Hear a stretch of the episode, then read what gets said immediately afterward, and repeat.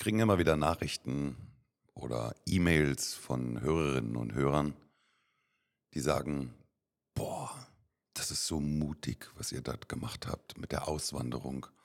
Alles stehen und liegen lassen, einfach in ein fremdes Land zu gehen und nochmal ganz von vorne anzufangen. Das ist so mutig und ich habe irgendwie den Mumm nicht dazu. Ich traue mich das gar nicht. Und ob das wirklich so ist oder ob das Sinn macht und was das Ganze damit zu tun hat, wenn wir irgendwann mal auf dem Sterbebett liegen, das lass uns mal in dieser Folge heute beleuchten.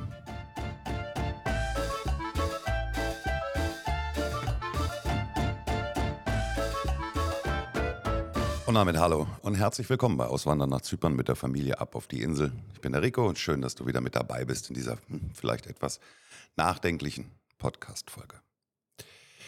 Ich sagte es in der Einleitung gerade eben schon, wir bekommen immer mal wieder Nachrichten von Menschen, die sagen, boah, das ist so mutig, was ihr da macht und wir trauen uns das nicht und da gehört so viel dazu, wirklich diesen Schritt zu gehen, Deutschland zu verlassen und in ein anderes Land zu gehen und da irgendwie nochmal von vorne anzufangen.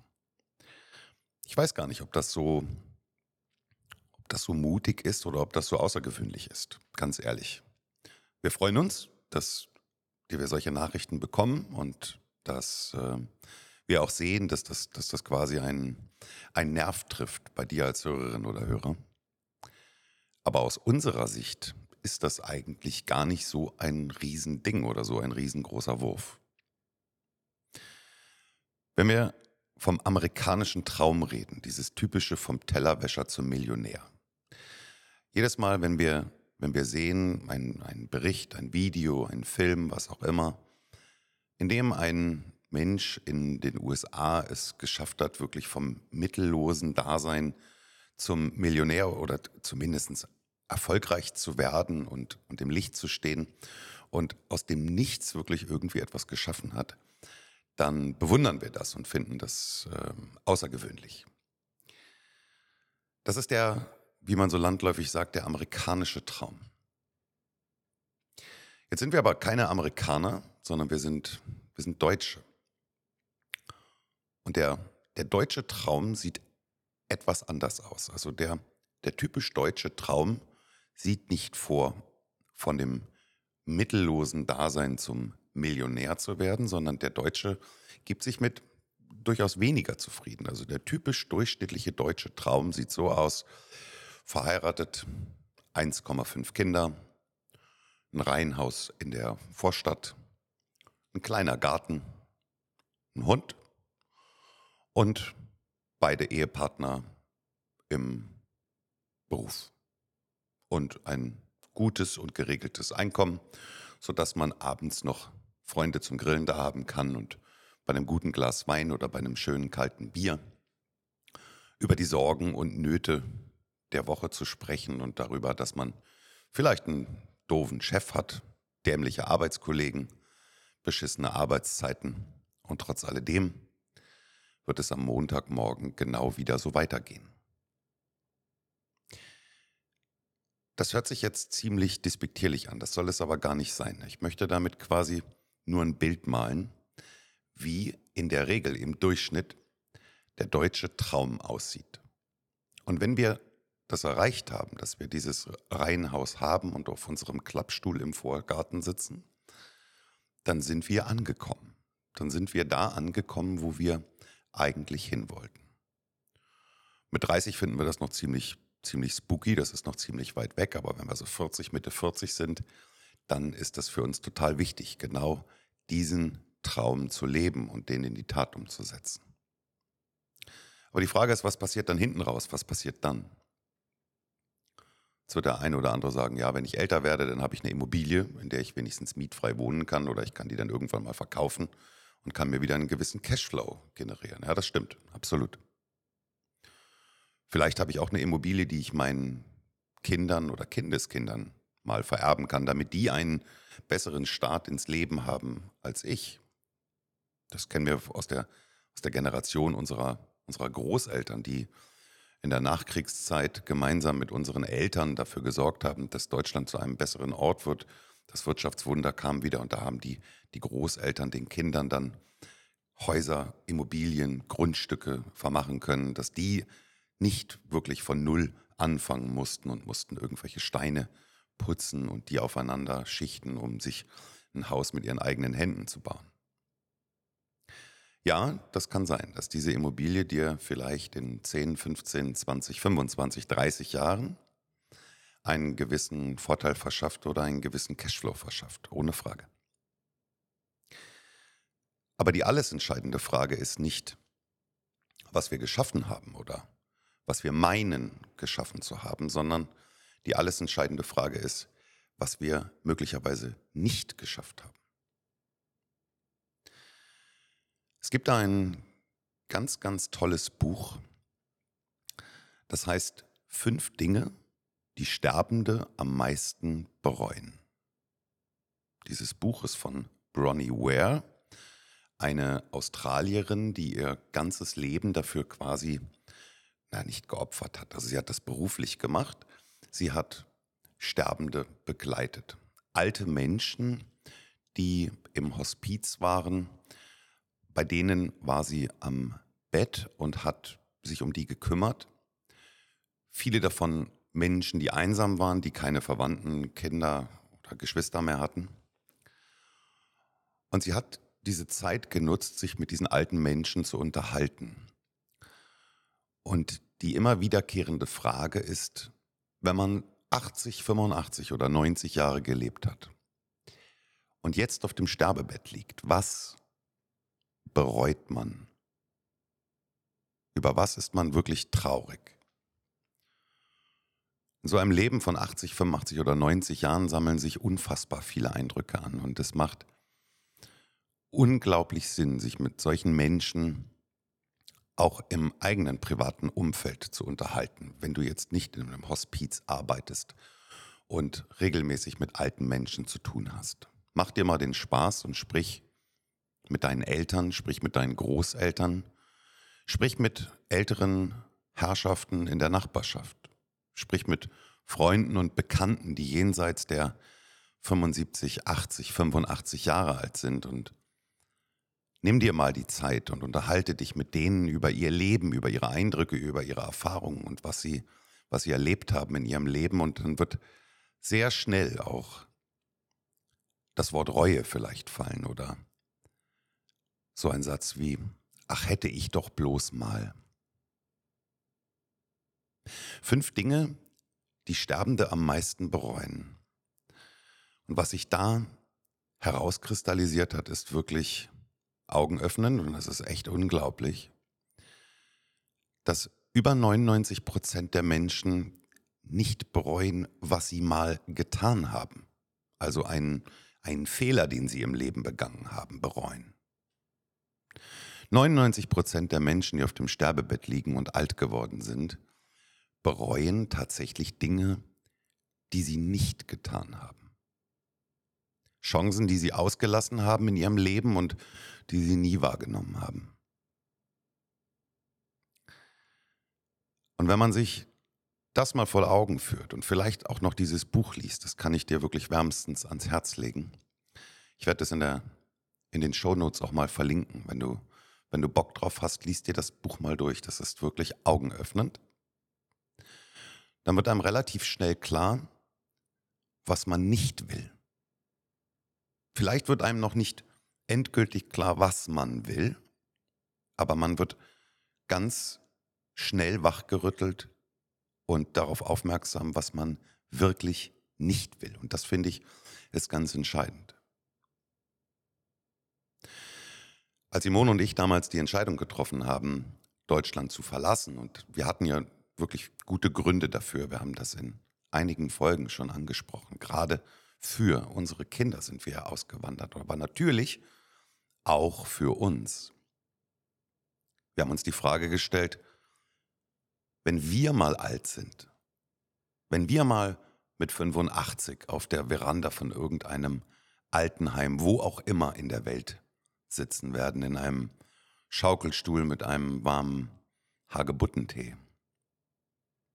Und dann sitzt ein Pfleger oder eine eine Pflegerin vor uns und fragt uns, was wir am meisten bereut haben. worüber wollen wir dann sprechen? Wollen wir dann darüber sprechen, dass wir sagen, ja, damals hatten wir mal den Traum auszuwandern. Damals hatten wir mal den Traum auszubrechen aus unserem Käfig, in dem wir uns jeden Tag gefühlt haben. Wir hatten beide einen Job im öffentlichen Dienst, wir hatten ein vernünftiges Einkommen, wir hatten zwei Kinder, wir hatten den Hund, wir hatten genau den, den deutschen Traum erreicht, wie ihn so viele erreichen wollen. Wollen wir uns wirklich auf dieser Veranda mit dem Hagebuttentee darüber unterhalten, dass wir sagen, was wäre gewesen, wenn wir damals ausgewandert wären? Die Chance ist an uns vorübergezogen. Sie war da. Wir haben kurz daran ge gerochen und haben sie weiterziehen lassen. Oder aber wollen wir mit 85 in diesem Schaukelstuhl sitzen und wollen sagen, weißt du noch damals? Das waren Zeiten. Wir haben alles hingeschmissen. Wir sind ausgewandert. Wir haben dies gemacht. Wir haben jenes gemacht. Und ja, vielleicht hat es nicht funktioniert. Aber guck mal, was wir für geile Fotos haben. Und nicht nur Fotos, sondern, sondern Erinnerungen und Erfahrungen, die dir das Leben bringt, die du in deinem, die wir in unserem deutschen Traum damals so mit Sicherheit niemals gemacht hätten. Und wenn wir uns, als wir uns diese Frage gestellt haben, worüber wollen wir uns mal unterhalten, wenn wir alt sind, wenn wir auf dieser Veranda sitzen, dann fällt die Entscheidung relativ schnell und relativ einfach. Und dann ist das gar nicht mehr so schwer und so außergewöhnlich und so mutig. Dann ist das ganz schön egoistisch, weil man diese Entscheidung für sich selber trifft. Wir treffen diese Entscheidung für uns, für uns, für unsere Kinder. Und wenn wir mal alt sind, dann werden wir niemals bereuen, dass wir diesen Schritt nicht gegangen sind. Insofern danke, dass ihr uns das so schreibt, für eure, für eure ehrlichen Worte, dass ihr sagt, ich würde mich das nicht trauen. Natürlich hat es ein Stück weit mit Mut zu tun, aber wenn das von der Seite einmal beleuchtest, wie ich es versucht habe, jetzt dir in dieser Geschichte zu, zu zeigen, dann, dann ist das gar nicht mehr so mutig. Dann ist das für uns völlig normal. Das Buch verlinke ich dir gerne mal in den Shownotes. Guckst dir gerne mal an. Und äh, ja, nicht nur an, sondern schau auch rein und lies es durch. Und ich denke, du wirst äh, viele Dinge in deinem Leben anders sehen. Es muss nicht unbedingt immer gleich die Auswanderung sein. Aber es sind, es sind die Chancen, die wir im Leben nicht wahrnehmen, die an uns vorüberziehen, die wir nicht nutzen, an denen wir nur riechen, die uns irgendwann das Bereuen bringen und die Tränen über das Gesicht laufen lassen. Das kann eine Beziehung sein, das kann eine, eine Partnerwahl sein, das kann ähm, die Entscheidung sein, ein Haus zu nehmen oder nicht zu nehmen. Auch ein Haus nicht zu kaufen ist eine verpasste Chance, die man vielleicht später bereut. Das kann eine Trennung sein, das kann eine verpasste, ein verpasstes Jobangebot sein. Ich habe das selber durch, ich habe das selber erlebt also seitdem ich denken kann, habe ich eigentlich immer mein ganzes Leben lang davon geträumt, einmal gehst du nach Amerika. Irgendwann in deinem Leben gehst du nach Amerika. Der große amerikanische Traum. Und so viele Jahre habe ich immer wieder davon gesprochen und jedes Mal, wenn mich jemand gefragt hat, habe ich gesagt, na klar, wenn irgendwann für mich die Chance kommt und ich bekomme irgendein Angebot, es fällt vom Schicksal irgendetwas vom Himmel, was mir die Chance gibt, nach Amerika auszuwandern, dann werde ich diese Chance beim Schopfe packen. Und der Moment ist gekommen, der kam tatsächlich. Der kam genau in einem Moment, in dem ich in einem, in dem typisch deutschen Traum gelebt habe. Simone war berufstätig, ich war berufstätig. Wir hatten unseren Freundeskreis, wir lebten zu der Zeit noch in Berlin. Wir hatten eine wunderschöne Wohnung in der in einem Berliner Randbezirk, im Grünen. Es war richtig schön. Es war alles super. Wir sind jeden Morgen pünktlich zur Arbeit gegangen und abends pünktlich wieder zurück. Wir hatten damals nur unsere Tochter, die Samira. Die ist zwei Straßen weiter in die Kita gegangen. Die habe ich morgens zu Fuß in die Kita bringen können und nachmittags dort wieder abgeholt. Das Leben ging seinen Lauf. Und plötzlich flatterte ein Jobangebot auf den Tisch von einem Unternehmen in Florida, USA. Und der ersten Euphorie und der Yeah-Schreie und jetzt wird sich alles verändern, folgte ganz schnell die Ernüchterung, dass wir ja eigentlich, so wie es uns im Moment geht, super dastehen. Gibt auch gar keinen, gar keinen Grund, irgendetwas zu verändern. Und dann kamen aus, dieser, aus diesen Zweifeln auch schon die ersten Ängste. Und das ging so weit, dass wir aus heutiger Sicht Gründe angefangen haben zu suchen, die dagegen sprechen, nach Florida auszuwandern. Man soll sich das gar nicht, man kann sich das gar nicht vorstellen, aber letztendlich sind wir in solchen Argumenten geendet wie, dass es da in diesen Sumpfgebieten diese riesigen Mücken gibt und teilweise auch Plagen und dann wirst du gestochen und das, die können Krankheiten übertragen. Ich habe gar keine Ahnung, wie viele Millionen Menschen in Florida leben und da glücklich sind. Aber für uns war am Ende das, das Mückenargument so groß, plus viele, viele andere Argumente, die wir dagegen gefunden haben, dass wir uns dagegen entschieden haben. Und ich will ganz ehrlich sein, ich habe nicht bis zum Sterbebett gebraucht, um das zu bereuen. Simone auch nicht. Das Leben verändert sich manchmal so schnell und wir haben schon ganz, ganz wenig später, also vielleicht eine Handvoll Jahre später, gesagt, weißt du noch, damals das Jobangebot aus Amerika. Hätten wir das mal angenommen.